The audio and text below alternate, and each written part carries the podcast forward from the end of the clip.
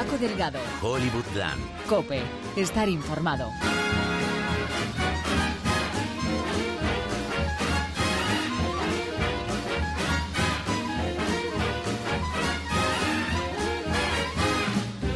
¿Qué tal? ¿Cómo estáis? Malas semanas es de estas malas rachas en las que tocamos madera para que se acaben. Hace dos semanas nos abandonaba el hombre en sí mismo, Stan Lee, y esta semana lo mismo ha ocurrido con un mucho más joven, pues son 20 años más joven, Bernardo Bertolucci, referente del cine italiano indiscutiblemente del siglo XX, un hombre que lo ha sido todo, que ha sido honrado, ha sido vilipendiado, ha sido amado, insultado, acosado y ha sido venerado, con capítulos más brillantes y otros más oscuros que siempre se ha posicionado en primera línea a la hora de expresar su opinión política y mojarse tanto artísticamente como de manera prosaica sobre la historia italiana. Íntimo amigo de Pierpaolo Pasolini y no tanto de María Schneider, porque hay que decir que más allá de las polémicas de fuera de cámara del último tango en París, sin esa cinta nunca hubiéramos tenido otras, otras como El hilo invisible de Paul Thomas Anderson, por decir alguna, por mencionar. Referente figura se nos va en Roma a los 77 años, Bernardo Bertolucci.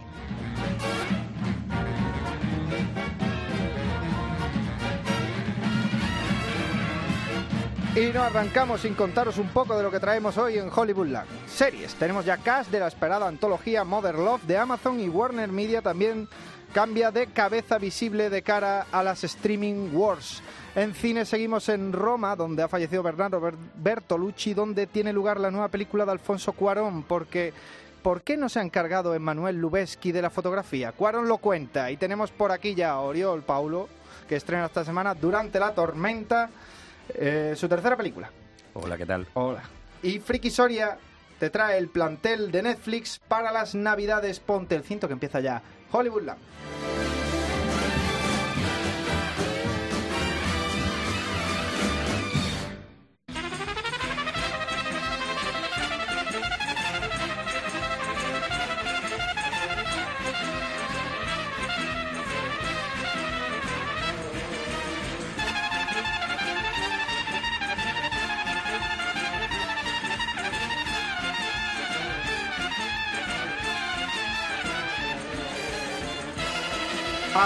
Con la guerra de los streaming, sí. Otra vez. Y lo que os queda porque os vengo comentando en las últimas semanas que las productoras están echándolo todo al rojo. Os hablábamos con el señor Mikey de Toro yo mismo la semana pasada de la muerte de Filmstruck y el posible resurgir de una plataforma de cine clásico independiente de la mano de Criterion Collection. Todo ello bajo el paraguas de Warner Media, pues las fichas están poniéndose poco a poco en su sitio. Brad Belly es el nuevo jefazo del servicio streaming de Warner Media. ¿Por qué es esto importante? Porque, niños, Brad Bentley era jefe de la división de entretenimiento de AT&T y recordemos, AT&T es el gigante de la telefonía que el año pasado compró Time Warner. ¿Y todo esto qué quiere decir? Que será el hombre a cargo de la nueva plataforma de streaming de AT&T que ha anunciado para finales de 2019, una plataforma que agrupará todo Warner, o sea, en televisión HBO, Boomerang y quién sabe si CW, DC Universe, todo eso iremos sabiéndolo. El caso es que Warner está construyendo su propio abismo de Helm y ha puesto a un rey al frente.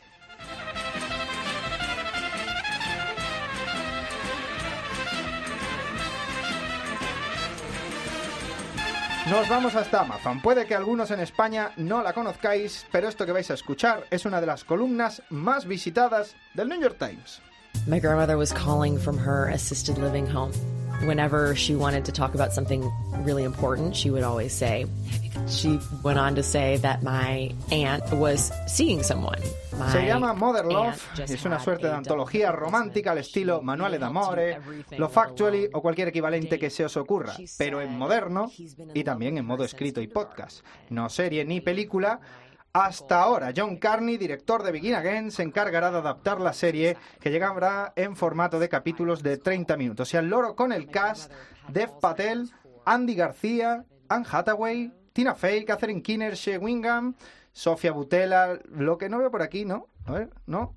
Es Kira Knightley. Qué curioso.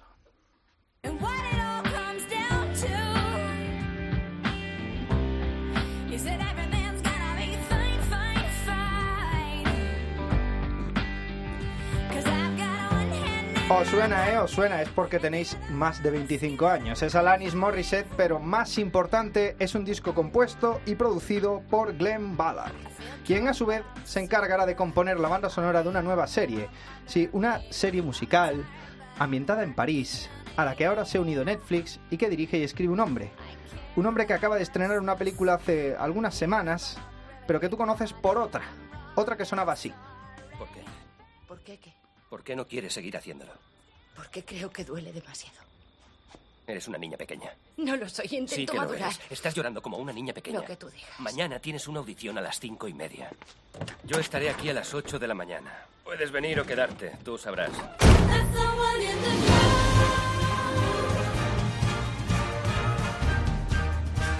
Así es, Glenn Ballard será el compositor de la nueva serie de Damien Chazelle, The Eddie, ambientada en París en los años 20, que veremos si tras la incursión de Netflix se estrenará en el cine o en el servicio de streaming.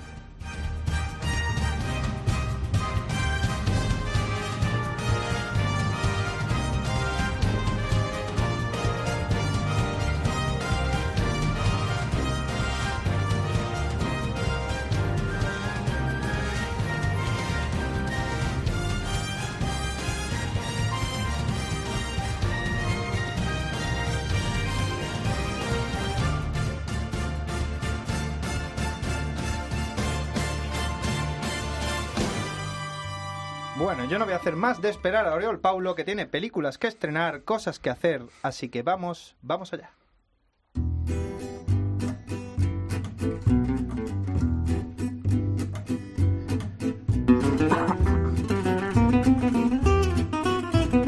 Ya podías toser.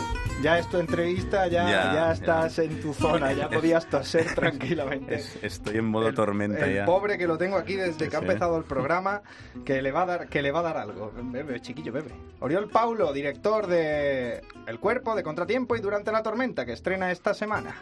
¿Qué tal? ¿Cómo estás? Pues muy bien, poco resfriado. La tormenta viene, hace Ujú. frío, pero bien. Bueno, eh, tu tercera película ya y, y película grande, película mm, tiene su no es ninguna película pequeñita y, no es tu primer rodeo. ¿Qué tal? No es mi primer rodeo. A no no. ser tu primer rodeo, ¿cómo te encuentras? Pues me encuentro bien, con muchas ganas de, de soltarla ya, ¿no? De que la película ya no sea de los que la hemos hecho, sino que sea de la gente. Y bueno, lo, de película grande y pequeña yo creo que es relativo. Yo creo que a todo director siempre al final le acaban faltando cosas. Hombre, pero, pero- pero- pero sí que es verdad que es una película. Hay repartos y repartos. Hay repartos y repartos, esto está bien, Hay sí. cosas y cosas. Bueno, Sí, eh, sí. tú tienes un reparto ahí en esa película importante, ¿eh? Importante, sí. Un reparto importante. Sí, pero también te digo, yo, yo me gusta hablar de esta película como una película coral. Tiene una protagonista muy marcada que es Adriana Ugarte, Ujú.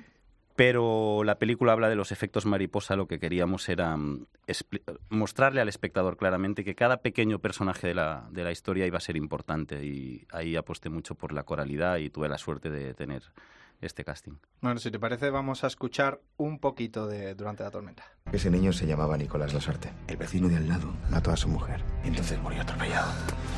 ¿Hola? Espera, si sales a la calle, mañana ya no estarás. Nico, Nico, por favor, cuando cruces la calle, un coche te va a atropellar. ¿Qué haces en mi casa? ¿Mi casa? ¿Qué dices? Una conexión con la tormenta. Allí cambió todo. Está sufriendo un episodio de amnesia transitoria. Este es el tiempo que me queda para encontrar a mi hija. Yo quería preguntarte, Oriol, Dime. ¿tú has visto Frequency? Porque a mí el principio del tráiler me recordaba muchísimo a Frequency. Sí, la película juega con las paradojas temporales y hemos querido hacer pequeños guiños a películas, eh, bueno, con las que crecí. Una de ellas es Frequency, hay más. Está Poltergeist, está Regreso al Futuro, hay algunos pequeños guiños que los espectadores pues van a ver. Bueno, y cuéntame de qué va, de qué va la peli. ¿De qué va la peli? Cuéntamelo, cuéntamelo. Ah, sí. Mejor que lo cuentes tú que lo cuente yo. eso Bueno, seguro. Te lo cuento así como rapidito. La, la- la película arranca contando un poco la vida de, Vera, el personaje que interpreta Adriana Ugarte. La presentamos, es una madre eh, aparentemente que vive feliz, está casada, tiene una hija y debido a una tormenta misteriosa puede conectar con el pasado y puede salvarle la vida a un niño que vivió en su casa 25 años antes. Lo que pasa es que las consecuencias de esta buena acción, que es salvarle la vida a alguien, tienen, eh, bueno, son devastadoras en su vida y despierta en una nueva realidad donde su hija no ha nacido nunca. Más o menos esta es la premisa de la película. Puede ser que sea. Bueno, me atrevo. Y preguntándotelo puede que, que la película sin querer. No queremos. Pero ¿es tu primer. ¿Es la primera película no Whodunit que haces? O sea, Whodunit, expliquemos a la audiencia que es la, la- la película de quién, quién es, quién es el, el Sí, que está el detrás de todo. sí, el Whodunit es un poco lo que hacía Agatha Christie, ¿no? Que era plantear un misterio y lo, lo de siempre, ¿no? El mayordomo es el asesino. Pero no, no es, no es un Whodunit esta película. Esta película sí que sigue la estela del cuerpo y de contratiempo, mis pelis anteriores, pero incorpora un elemento muy importante que es el, ele- el elemento emocional y la película no es eh, no va de, de quién es el asesino para entendernos, sino que es el proceso que hace el personaje de Adriana Ugarte para entender ¿no? un poco lo que le ha pasado y, vivir ¿no? un proceso de aprendizaje que al final de la película pues obviamente llega a una conclusión que no vamos a contar. Eh, para el que no lo sepa, Oriol Paulo no solo es el, eh, no es eh, el director de Contratiempo del Cuerpo y de Durante la Tormenta, es el director de la segunda, la película española más taquillera fuera de España hace dos añitos. Fue hace dos añitos. Sí, creo que sí, fue hace dos años. Bueno, el año pasado, de hecho. El año pasado. Creo que sí, creo que computa el año pasado. ¿Por qué? Porque creo, ¿eh? no estoy seguro. ¿eh? su, su anterior película Contratiempo hizo 26 millones de dólares en China. Sí. Sí, te lo habrán, te lo habrán comentado 100 veces, te lo habrán recordado. te la- vamos, esto. Te has dado más de una vuelta en China ya, ¿no? Me he dado más de una vuelta. Sí, de hecho, hace tres semanas estuve en Pekín enseñándoles durante la tormenta, que la vamos a estrenar en un par de meses, yo creo, ahí. Eh, sí, me he dado más de una vuelta. Eh, tuve la suerte de poder promocionar Contratiempo en China. Estuve casi un mes eh, haciendo un tour, porque el- ellos ahí promocionan, pues haciendo tour por ciudades y nada, me hice como siete, ocho ciudades en, en un mes. Y fue una experiencia, pues, eh, curiosa, divertida y maravillosa. No, curiosa tiene que ser, eso seguro. Sí. Bueno, eh, es muy difícil eh, estrenar en chino. Porque- pero, pero, pero, pero ¿por, ¿por qué? Eso- porque digo esta frase en chino. Esa, ese detalle lo he metido yo en China. Pero esto es una frase tuya, de una entrevista. Es muy difícil entrenar en China. ¿Por qué es muy difícil entrenar en China? No, ellos tienen un- una, una política de estrenos muy, muy, muy proteccionista. Se estrenan pocas películas extranjeras al año en China. No, no me sé el número, pero creo que me contaron alrededor de unas 70. O sea, no, no soy un experto en números, pero son pocas. Eh, bueno, tuve la suerte de poder romper esa barre- barrera y entrar con contratiempo y tuve la suerte de que la película funcionó. ¿Por qué? ¿Por qué funcionó? No, ¿por qué entraste? ¿Por qué entré? Sí. Me han contado, yo no sé si eso es verdad o no, y es una paradoja, porque las películas son para ver en el cine, que... Oh, eres nolanista. Soy nolanista a muerte. Eh, que la película llevaba, no sabemos por qué motivo, eh, como un millón de descargas ilegales acumuladas en China y un distribuidor dijo, vamos a ver la Vamos película. ver, es tu película. Si tú no sabes por qué motivo, me imagino porque le habrá gustado a la gente, ¿no? Hombre. No, no, el por qué es, eh, yo te digo, ¿cómo llega a China? Ah, ¿Cómo eh. llega? Alguien se da cuenta de que esto está pasando y deciden estrenar la película. También es verdad que un, un millón en China es casi nada. Eh, es un país de 1.400 millones de habitantes. Eh, el por qué gustó, yo tengo, por lo que he podido hablar con los espectadores chinos, hay una cosa que sí que es evidente, ellos son un público muy activo. Mis películas suelen invitar al espectador a ser como parte activa del visionado. O sea, desde el minuto uno hasta, hasta el final está constante, estoy constantemente re- retando al espectador ¿no? para intentar eh, que resuelva un puzzle.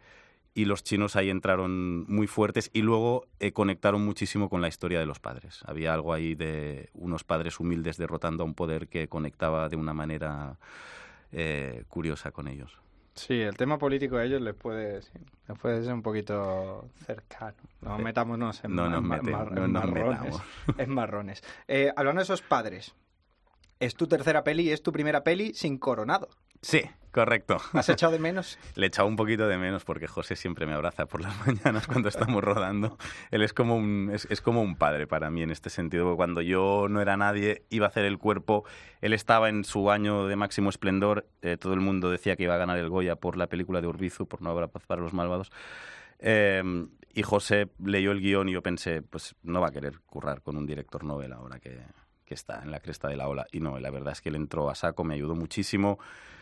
Y nada, en contratiempo seguí con él y en esta película no, no, pues no se ha dado la ocasión porque no tampoco había personaje para él. Yo te voy a hacer una pregunta que, a nivel personal. Sí. Em, volviendo al tema de- del, del meterse en mercados extranjeros y, de, y del tema de la. Bueno, que te habían comentado, el tema de la piratería y tal.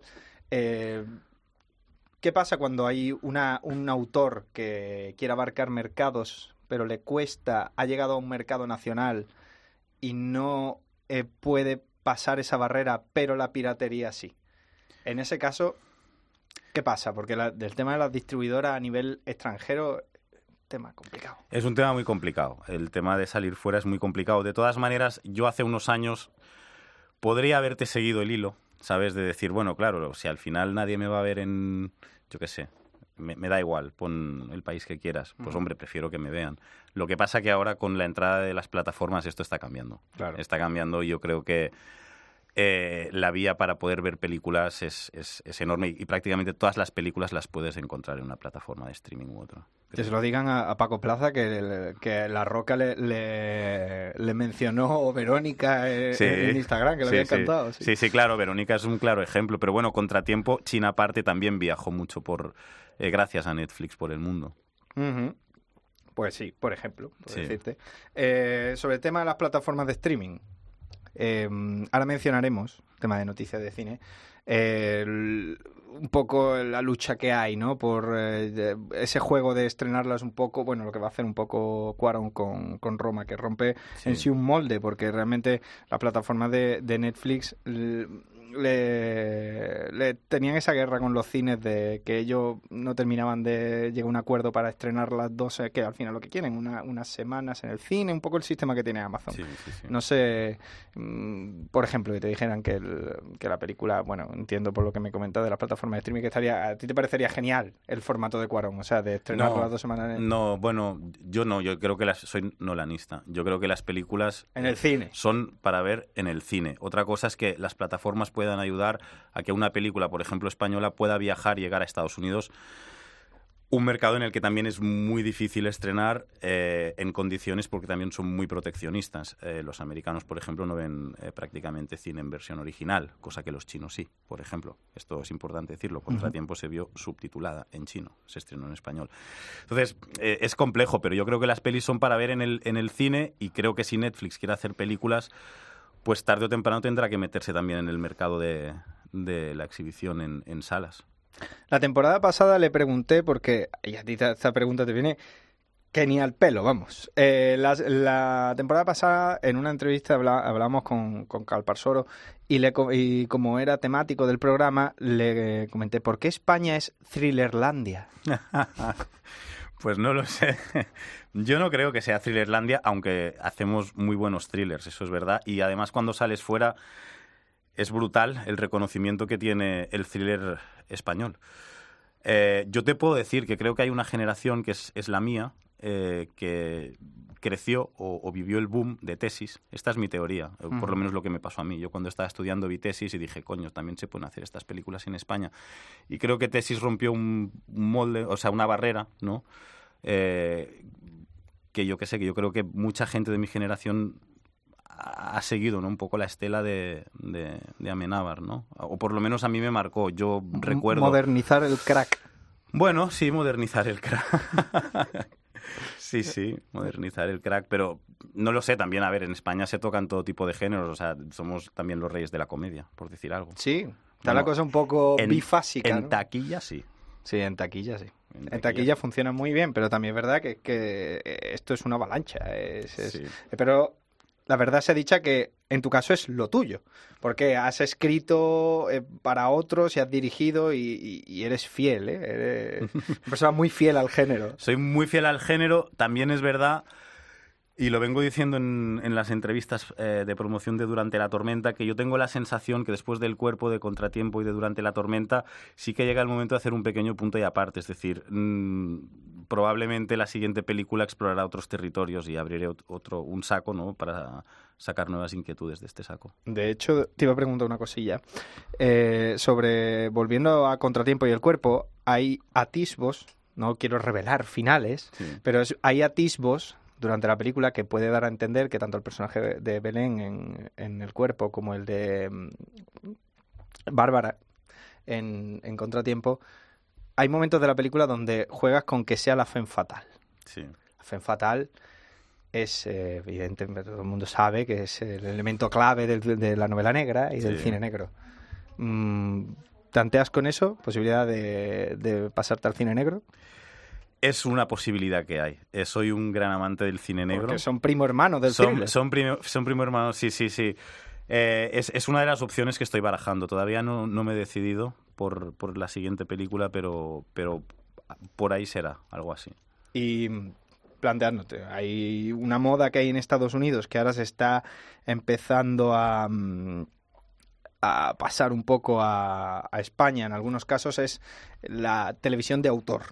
Tú has Sí. hecho tele, Yo he hecho tele. tú has sí. hecho tele, pero estamos hablando de otra cosa, estamos hablando de un híbrido. ¿Te, ta- te tantea? ¿Te, te, te apetece? ¿Que te- Sí, ¿Te me, seduce? me apetece, me tantea y hasta aquí te leo. ¿Sí? Te está costando, te está costando sacarte algo, ¿eh? No. Bueno, bueno, vale, vale. No, hombre, pero es, ver- es verdad que ahora mismo es, es un formato en el que se está dando muchísima libertad a los, eh, di- digamos, creadores. No es una palabra que me guste mucho, pero a los directores, guionistas, gente que sacamos historias, nos están dando mm, muchísimas oportunidades, ¿no? Las nuevas plataformas y también eh, el formato en sí apetece mucho. En una película tienes que contar eh, una historia en dos horas. eh, en una serie pues tienes prácticamente ocho. Sí, son ocho capítulos, ¿no? Y esto también es muy tentador para cualquier narrador. ¿Te han llamado del mercado asiático tanteándote para un proyecto allí? Porque ya se pasó aquello, pero hubo una época donde eran, donde por ejemplo no es China, pues China particularmente, bueno, China tiene su, su cine también, pero hubo una época de, de locura con el, con el thriller, con el thriller coreano. Sí. A ver, pues, eh, 2004, 2009 Sí, sí. y tienen una experiencia, bueno, y, y son y tienen toda una gama de películas que son la caña. ¿Te han tanteado del mercado asiático para que te vayas para allá? Sí. Sí. sí, sí, después de lo de Contratiempo, sí que es verdad que tanto de Corea, Corea eh, ha hecho el remake del cuerpo, tienen opcionado el de Contratiempo, ah, y luego, obviamente, desde China me han llegado varias propuestas. Pero bueno, a mí me gusta mucho hacer cine aquí, vivir aquí y quiero seguir haciendo cine desde aquí. Porque Eh, porque eso te iba a preguntar. Eh, la gente que, bueno, los, te digo creadores, te vaya a molestar. No, no, no, no, que va, no, es que es como si se lo dice uno a sí mismo es un poco, ¿sabes? Sí, bueno. Bueno, vale. Pues los directores, los guionistas que salen, eh, sobre todo para, para allá, para California, es ¿de qué es cuestión? ¿De, de suerte? ¿De...? mm, No, yo creo que también es cuestión de que tú quieras hacerlo y quieras ir. A mí me han pasado también guiones eh, desde, desde Los Ángeles, pero ninguno me ha seducido. A mí me gusta escribir mis historias, estoy muy cómodo escribiendo y como no me, no me ha seducido nada, no es un paso que haya querido dar. Eh, yo soy más defensor un poco de, de lo que hizo J en, en las primeras pelis en inglés, que es levantarlas desde aquí y, y traerte el talento de fuera aquí si realmente quieres hacer una película con vocación internacional y llegar a todos los mercados. Pero creo que para mí la fórmula más inteligente es esta, ¿no? Es un poco el caso de lo imposible, de un monstruo viene a verme. Tienes que tener una sonda bien, bien fuerte ¿eh? para hacer un reclamo de, de esa magnitud. O sea, no es, no es poca cosa. No, no. Pero bueno, eh, si te parece, vamos al tema de, de noticias y vamos a hablar de cosillas, por ejemplo, como lo que hemos comentado de Cuarón y a las plataformas de streaming. Queda mucho, queda mucho programa. Hablas demasiado, piensas demasiado. ¿Quién dijo eso? ¿Gary Cooper? Henry. Como lágrimas en la lluvia. Yo vivía como Robinson Crusoe. Era un náufrago entre 8 millones de personas. Olvídalo, March. Es Chinatown.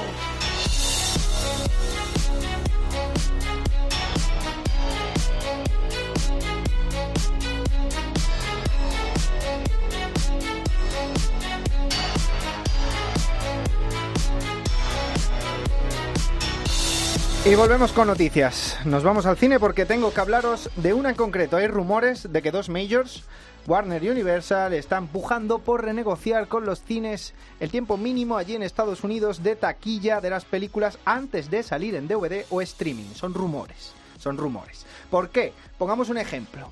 Batman contra Superman se estrenó en todo el mundo un 23 de marzo de 2016 y recaudó en dos días en todo el mundo 500 millones de dólares. El segundo fin de semana recaudó algo más de 150 y terminó tras varios meses en taquilla con una recaudación de 800. Las películas pierden mucho gas a partir de la tercera semana y estrenar una cinta en streaming solo cinco semanas después de en cine puede dar mucho dinero, pero claro, los cines no lo tienen tan claro, sobre todo con las majors. Quieren aguantar ese mínimo actual de 90 días que se suele firmar en las taquillas hollywoodienses. Las negociaciones entre estas dos compañías y los cines ya empezaron hace un año y tras la compra de Fox, bueno, todavía está por cerrar, de Disney la cosa aflojó y se rompieron las negociaciones. ¿Qué puede cambiar ahora?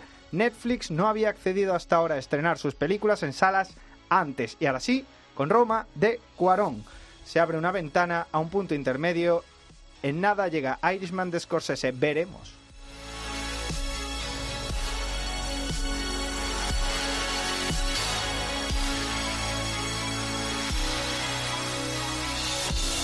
Volantazo hacia Sony, porque podríamos tener noticias sobre una de las sorpresas taquilleras del año. Yo soy Venom y tú eres mío. Acabas de arrancarle la cabeza a un tío. Solo era combustible. Considérate mi transporte. ¿A dónde vas? Necesitamos el cohete de Dalton Drake. ¿Vas a, vas a comerte a alguien más? Lo más seguro. Joder. Sony Pictures, propietaria de los derechos de Spider-Man, ha registrado dos fechas para estrenos en 2020 y tal y como se rumorea en los tabloides, ambas están ambientadas en ese universo. Una es una secuela y la otra no. Así que lo más probable es que una sea la segunda parte de Venom, esto que escuchábamos, que ya ha recaudado más en taquilla que Wonder Woman, y la otra será probablemente Morbius, la cinta sobre ese vampiro que no paraba de decir Felicia y que interpretará Jared Leto.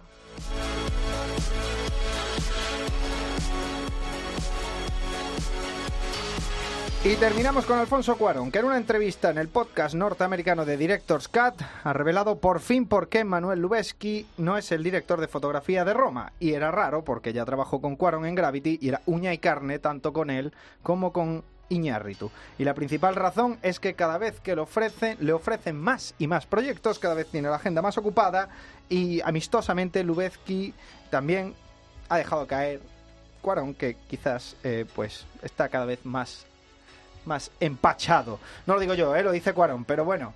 En cualquier caso, amigos de siempre y seguirán siéndolo, pero veremos si ya colaboran en la siguiente película. En esta, desde, desde luego, no. Nos vamos ya a las plataformas de streaming, que está por aquí ya Miguel Soria.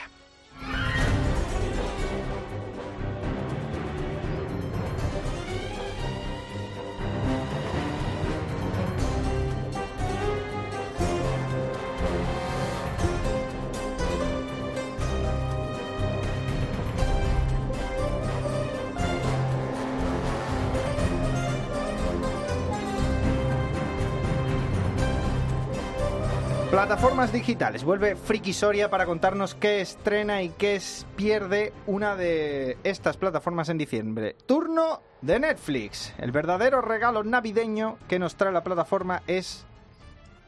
A ver. Hola. Hola. Hola. Primero, Hola. hola. A mí Eso. me educación privada, así que tengo educación. es lo que decía, Lo primero, buenos es lo que decía las películas, ¿no? De, vengo de colegio privado, tengo educación. Muy bien. Chorra absoluta. El regalo es, hace un segundo lo has dicho tú. Roma. Un segundo. Justamente ese es el regalo de. Tú serás de, colegio privado, pero el tema de los tiempos, el No. tema de los tiempos no, lo me has comido tú el, el móvil, pues bueno, yo lo digo ahora. Lo nuevo de Alfonso Cuarón, uno de esos títulos al que bueno, resulta dificilísimo hacer justicia solo con palabras, porque bueno, Alfonso Cuarón, ¿qué vamos a decir de un hombre que ha hecho Gravity? Que ha hecho Hijos de los Hombres, ¿no? ¿Hijos de los Hombres es el mismo? Sí. Pues ya está. O sea, ¿qué se puede decir de alguien que hace eso? Que puede hacer lo que le dé la gana con el cine, puede hacer lo que quiera. Ah, puede hacer lo que quiera. Sí, sí, puede hacer lo que quiera. hacer lo Es, que quiera. es como Christopher Nolan, es decir, te saca un tío en un baño y es interesante. Da igual, suficiente. Pero bueno, empecemos con otra cosita. La libertad tiene un precio. Morí hace siete años. Dejé a un hermano, a una mujer y a un hijo. Pero los muertos hablan. Si prestas atención, siempre están contigo. intentando comunicarse, queriendo decirte algo. Porque no todas las muertes son iguales. Algunas son ciertas y otras son cuentos. La pregunta es, ¿te crees esos cuentos? El hombre que murió, ¿era quien tú creías? Pues sí, eh, Ha llovido, ¿eh? porque tras despedir eh, la serie en la cuarta temporada, en 2009, resulta que Fox dijo que no estaba muerto, que no, que estaba de parranda. O sea, li- literalmente anunció que habría un, que se dice, un revival, es decir, que la serie continuaría, protagonizado de ¿Qué nuevo serie? por ¿Qué los serie? dos hermanos. ¿Qué serie? ¿Qué música es esta?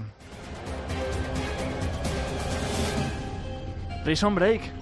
Prison Break. Para los que, para nosotros, la serie acabó en esa cuarta temporada, bueno, pues oye, mm, yo no la he visto, ¿eh? La quinta. O sea, te voy a ser sincero, no la he visto porque para mí esa serie tuvo un final que fue ese. ¿Tú la has visto, Oriol? Yo vi hasta la segunda, para mí la serie acababa en la primera, lo siento. Es verdad que la primera era espectacular, eh, luego ya el resto fue un poco más extraño, pero hubo un par de momentos así que tuvieron como más importancia, fueron espectaculares. Y en la cuarta dijeron, aquí lo dejamos. ¿Qué pasa? Lo típico de siempre, cuando no hay nuevas ideas, rescatas la antigua, le das un lavado de cara y dices, eh, se me ha ocurrido esto. De bueno, es lo que me contaste hace un... No, no, no, no, da igual, se me ha ocurrido. "Mm, Vale. ¿Qué ha pasado? Que en la quinta, al parecer, ha ido muy bien, ha tenido éxito, la historia está bien contada y es una temporada limitada, eso sí, es mucho más corta que las anteriores, son muy pocos episodios. Y tiene lugar mm, pues cuatro años eh, después de lo que pasó al final de la cuarta, que no voy a desvelar para lo que lo- los que no le hayan visto, pero la voz ya dice bastante. En fin, que el argumento, atención, Prison Break, es decir, se siguen teniendo que escapar de una cárcel. Sí, no tienen que, conquistar un barco, ni conquistar un imperio, ni robar un botín en un, en un, eh, eh, banco. No, tienen que sacar a un tío de una cárcel. Es originalísimo. Por eso, más cosas. Quiero saber lo que deparan los dioses. Zarpar hacia el oeste. Cambiar las cosas, las cosas. Yo soy Ragnar. Lothbrok. He oído historias, Rolo, de grandes ciudades y tesoros. No pienso arriesgar mis naves ni mi reputación. Son mis barcos y van a donde yo ordeno. Hemos construido un barco. Y por primera vez, iremos al oeste. Podría matarnos por desobedecer. Pues esto es Vikingos. Qué maravilla eh, diferenciar al doblador de Gabriel Byrne. Es el... Sí, lo he encontrado por ahí por en medio. Que además resulta que es una voz de Barcelona, pero esta serie se dobla en Madrid, dirigida, dirigida por Cholomo de la Talla, que significa que eh, tuvo la delicadeza de, de, ah, contar con la voz habitual de Gabriel Byrne para, para, mm, o sea, para, para la versión española, Sí. viviendo en Barcelona él. Con lo cual dice, bueno, Madrid y Barcelona no es algo que se suele dar mucho, solamente para películas grandes, si no, te- si no tengo mal entendido. O sea, Y además que esta serie tuvo, como otras que ha pasado también, tipo Sherlock y tal, que han tenido la suficiente fuerza como para crear spin-offs en otras cadenas. O sea, que otras cadenas que se han animado a hacer spin-offs. Esta fue eh, The Last Kingdom, ¿puede ser? De, sabe- Last Kingdom, esa es la, versión británica, ¿no? Pero, es verdad, tiene ese suficiente impacto como para que otras Pues- cadenas digan, yo me subo al carro. No he querido hacer spoiler de la temporada quinta, que es la que llega el día 6 de diciembre, porque este tráiler era de la primera temporada. Así que los que no sepáis qué ha pasado hasta ahora, tranquilos. Esto os, os dice lo básico, que existe un, un tío que se llama... Lo- el- La- a ver si lo digo bien, dímelo tú, anda. Larnad Brodnuk. Ay, a mí se me dan fatal los nombres nórdicos. Pero bueno, Yo es un- creo- he escuchado Ragnar. Ragnar, eso, Ragnar Lothbrok, el día 6 de diciembre. También llega eh, series el día 7, Nightfall, temporada 1, una serie de History Channel sobre los templarios durante el siglo XIV, ¿vale? También Cuckoo. Es una serie curiosísima, Cuckoo, eh, de la, la cuarta temporada, llega el día 14. Es una serie de un tío eh, súper extraño, se enamora de una niña bien, de ciudad, y entonces se van a vivir a casa de lo los padres. yo ya, el niño bien. es un es un es, es- o sea, es una serie surrealista absolutamente surrealista. Está en Netflix yo no la he encontrado doblada. Voy a decirlo así de claro es decir creo que no se ha doblado. ¿En Netflix tampoco? no no no nada está en subtitulada. Si os gusta el humor absurdo un humor muy surrealista Cuckoo puede ser para vosotros. Si no dejadlo porque hay situaciones que dices pero ¿De verdad esto te hace gracia? A mí me hacía mucha gracia, tengo que reconocerlo. Lo que no tiene ninguna gracia es la nueva de Sabrina, de Netflix. Recordemos aquí que la hemos hablado, es oscura. ¿vale? No es una serie como la del gatito este que de los años 80, De 90. hecho, hay mucha gente quejándose de que el gato no habla. Pues menos mal. No, no, es una diferencia brutal. Es que es para hacer un poll. O sea, es para hacer una encuesta. ¿Qué prefieres? ¿Que el gato no hable o chistes de Carmen Sevilla? Que era lo que había en los 90. Pues chistes de gato Sevilla. Ya os digo, el día 14, especial de Navidad. Como hizo Sherlock en su momento, pues aquí es lo mismo, especial de Navidad. También llega eh, Orange is the New Black, temporada 5, el día 10 de diciembre, ¿vale? Y eh, el, el- perfume, que es la adaptación televisiva de la novela de Patrick Suskind, llega el 21 de diciembre, ¿vale? Eso a nivel series. Porque a nivel películas de estreno, pues eso, Roma. Eso es lo, lo que tenemos. no, no- Vale, no vale. tengo la música de la película, lo siento mucho. Esta, esta música es de Gladiator. Ah, me quedé que te había metido en Creative Commons. Ojalá, ojalá. No, no, no, no. Esto no. Aquí no lo tenemos. Pues el, digamos que es. eh, bueno, Además argumento- la parte que rompe de Gladiator, ¿eh? Es que claro, como no quería poner algo de muchísima acción que distrajera, algo más tranquilo, pues llega la película de Alfonso Cuarón y bueno, yo espero que Netflix se porte bien en esto y nos dé una imagen a la altura de las circunstancias, ¿vale? Los que tengamos mm, por cablecito de red la, la televisión, Ah. que la podamos ver en Se notan 4K rencores ya, ¿eh? y rencores también previos. en un Dolby Digital mínimo. Te estás, te estás aquí gastando una vendetta personal tuya de algún día que de algo que te pasaría, ¿eh? Pues Con- que me gustan las, las cosas bien hechas, me gustan los formatos Claro. de imagen y sonido bien hechos y el cine, si puede ser, por mí, por mí sería en IMAX. Formato IMAX en analógico y, en- y además eh, ahí en, en- en celuloide, como tiene que ser. Pero si no puede ser eso, pues en 8K. Por tu cumpleaños, Y un si no, pues en 4K. Te regalo un proyector por tu cumpleaños. Oye, que yo he mandado mails a Kinépolis pidiendo una sala de proyección en IMAX, analógico, ¿eh? 70, 75 milímetros, si no me equivoco, que son. Y lo he pedido durante muchos años, no me ha hecho ni caso, pero por pedir que no quede. Miguel, Así. Eh, Oriol dice que es nolanista. Tú que eres de IMAX. ¿Qué te parece el nuevo filtro de 2001? Así... Yo- amari- amarillillo. Personalmente, yo creo que la obra del autor tiene que ser respetada tal y como él la ha hecho. Pero según, según ellos, el- la, la- la obra original era en amarillillo. Bueno, si es, No tan azulado como si es según ellos, yo soy absolutamente Nolan, ¿eh? es decir, a mí me encanta el, el rodaje en IMAX en formato analógico y porque aquí en España no tenemos más que una sala en Festival Parque Sur, si no, me- si no recuerdo mal, la que está aquí en Madrid es digital. Es eh, 3D y 2D, pero es digital, es decir, realmente no es la pura, pura esencia del, del IMAX. Se reduce un poquito el encuadre. Ya, bueno, es que es un lujo poder ver las pelis ahí. Claro. Yo, yo pude ver eh, Dunkirk en, en Londres. ¡Oh! Y, Uf. y vamos, no vamos a hacer pornografía ahora aquí, pero No, no, no. Fue, fue espectacular. Fue espectacular. Yo, yo, no- yo tuve que apañarme con la sala IMAX que hay aquí en España, que está muy bien, pero claro, no es el, el encuadre que uno desearía para ver una película así, que es total. O sea, de el- hecho, el- la sensación yo al salir del cine fue, no la quiero ver en mi casa. Por, por romper, por no romper esa Claro, esa es que hay pelis que no Mm. puedes ver en casa y esta es una de ellas. De hecho, Nolan lo dice, dice, yo no hago cine para casa, yo lo hago para, para el cine, para el cine de IMAX y para el- el- lo analógico, y luego, si se tiene que ver en casa por obligación, pues porque la Jan se retira del cine, de acuerdo, pero él ha dicho muchas veces que no va a hacer ninguna película ni serie para Netflix, ni para ninguna plataforma, que él hace cine para el cine. Lo cual yo aplaudo. Sí, por sí, supuesto, critica las televisiones que tienen el sistema este de, de intercalado de fotogramas. Dice eso, que se lo. ¿Tú, cre- tú crees que la, ellos. la- la productora de, de la mujer de Nolan sigue cobrando la royalty de los DVDs? ¿O los rechaza? ¿O los rechaza? Y dice, yo no la quiero. Madre mía. Que yo hago para cine. Esa es una buena pregunta. No, pero lo, lo curioso de Nolan es que él pasa un manual de instrucciones a los cines, a Sí, los exhibidores, sí. de cómo deben exhibir su película. qué nivel de volumen, qué Todo. nivel de, de cómo todo debe ser. Y si la gente se queja, ah, lo siento, estas son mis especificaciones. Y si truena, que truene, como pasó con Interstellar, que la gente decía, fallo de sonido. No, es que es así la película. O sea, o guste o no, yo lo he hecho así. ¿Pero sabes por qué truena? A No, ver, ¿Tú no lo sabes? ¿por qué? Porque, porque Hans Zimmer mm, grabó la, mm, la banda sonora, parte de la banda sonora en un órgano. De una un- iglesia. de una iglesia. sí, sí. Y mientras grababa, había tormenta fuera. Joder. Fuera de En la fin. Es que es- eso solamente lo puedo hacer, pues eso, Nolan con Zimmer, obviamente. Ya no estás a salvo en la selva. Tienes que irte a la aldea.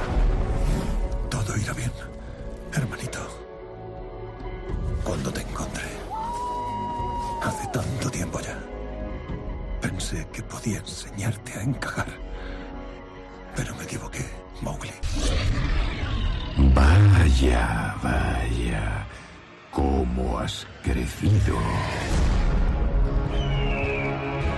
Pues la voz de Claudio Serrano y de Iván Muelas nos indica, junto con el nombre de Mowgli, que llega la leyenda de la selva. La nueva versión del libro de la selva, pero eh, olvidaos de cuentos Disney, olvidaos de versiones Disney. Esto está hecho por Andy Serkis. Sí. Eso te iba a preguntar, ¿esta era la versión de Andy Serkis que Exactamente. ha tardado un año en estrenarse? Protagoniza voz y gestos, es decir, motion capture, y que sepáis que esto no tiene nada que ver con la de Dis- Disney, es una versión más oscura. De hecho, es que el libro de la selva no es un cuento para niños. Balú no es un vago de redomado. K no es, la- no no es es mala. Murray, no es no, no, no. No es mala. K, de hecho, ayuda a Mowgli y Balú es un sabio. Un, antiguo sabio de la, de la jungla. Es decir, la versión de Disney está divertida, pero no es lo que se dice purista. Aquí sí. Esto es- una versión más oscura, parece que no llegaba y llega por fin a, a Netflix, entonces que sepáis que la tenéis eh, disponible pues en, en muy breve. Si no está ya, tiene que llegar en unos días. ¿Vale? Más películas. Esta me pareció curiosa cuando la vi, de la de Ladrona Policía. ¿Tú la ¿Te recuerdas? pareció curioso? Me pareció Yo la vi- divertidísima. yo la vi cuando con mi hermano en el cine. Yo me partía de risa. Esto llega el 1 de, eh, de diciembre. Good Morning Vietnam también llega el 1 de diciembre. Oh. Jack Reacher de Tom, de Tom Cruise. MS1 Máxima Seguridad. Guy Pearce. El 1 de diciembre. Guy. Una película que nadie conocerá de, la guerra que es malísima, Salvador al soldado Ryan. Ah. ¿Vale? Esa- la ironía no se nota en la radio. Así La que primera, digo, la primera de las películas sobre salvar a Matt Damon. Es- es- Luego también llega Transfor- Transformers, no confundir con Transmo- Transmorphers de Asylum Productions, que son esa productora de cine Asylum la ves tú, ¿no? J. Es divertida, pero no hay que verla. Transformers llega el día 1. Tenemos un montón de películas. ¿Cuánto tiempo? Jesús, ¿cuánto tiempo tenemos para enumerar películas? Eh, venga, cáscatelas todas en, en 7 segundos. Vale, Fast and Furious 8 también llega el día 9, Sicario el día 12, Los Juegos del Hombre, del, del Hambre, Sin Sajo parte 1 y parte 2 el 20 y 23 de diciembre, Al Encuentro de Mr. Banks el 22, Fenómeno el 22 también, por cierto, Fenómeno estuve buscando el otro día la película de em, John Travolta que le, le ilumina una luz y se convierte en inteligentísimo, me pareció súper curiosa, pues resulta que llega. Mira qué coincidencia. Luego también El viaje al centro de la Tierra, el día 27, Alice en el País de las Maravillas, el 22, y Oz, un mundo de fantasía, también el 22. Y un documental que llega el 15 de diciembre, Springsteen on Broadway. Para los Ah. amantes del boss, del Big Boss, pues esto llega el 15 de diciembre. Pues hay cositas, hay San Raimi por ahí y hay... Y lo que se va no nos da tiempo de decirlo, pero se van unas cuantas cosillas que a mucha gente no, no le va a hacer ninguna gracia. Por ejemplo, Spider-Man 3. Oh. Te, ríe- te- te he pillado. ríete, pero eso al final, eh, no debería dejarlo tan para el final, porque eso al final es crítico, es crítico, y tú sabes perfectamente mi historia con la última temporada de Battlestar Galáctica y cómo me la quitaron a cuatro capítulos de Sí, te hizo sonreír muchísimo. Sí, sí, sí, me lo pasé, me lo pasé muy bien, me lo pasé muy bien, desde luego.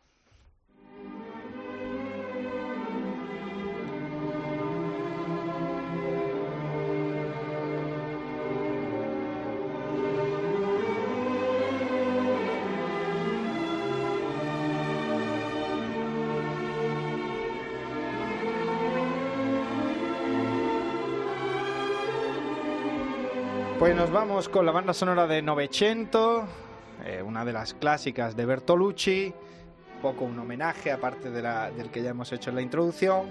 Muchísimas gracias, eh, Frikisoria, y sobre todo Oriol Paulo por estar con nosotros. Eh, durante la tormenta, el viernes, El viernes, por favor. llega la tormenta. Y todos al cine.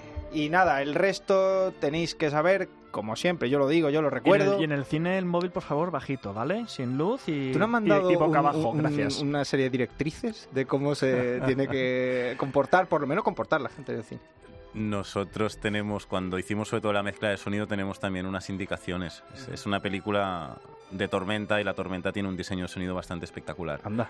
Sí, sí. Hacer una tormenta creíble es muy difícil. Pues, Pero muy difícil. pues hemos hecho una tormenta y eléctrica. Ostras. Sí, sí.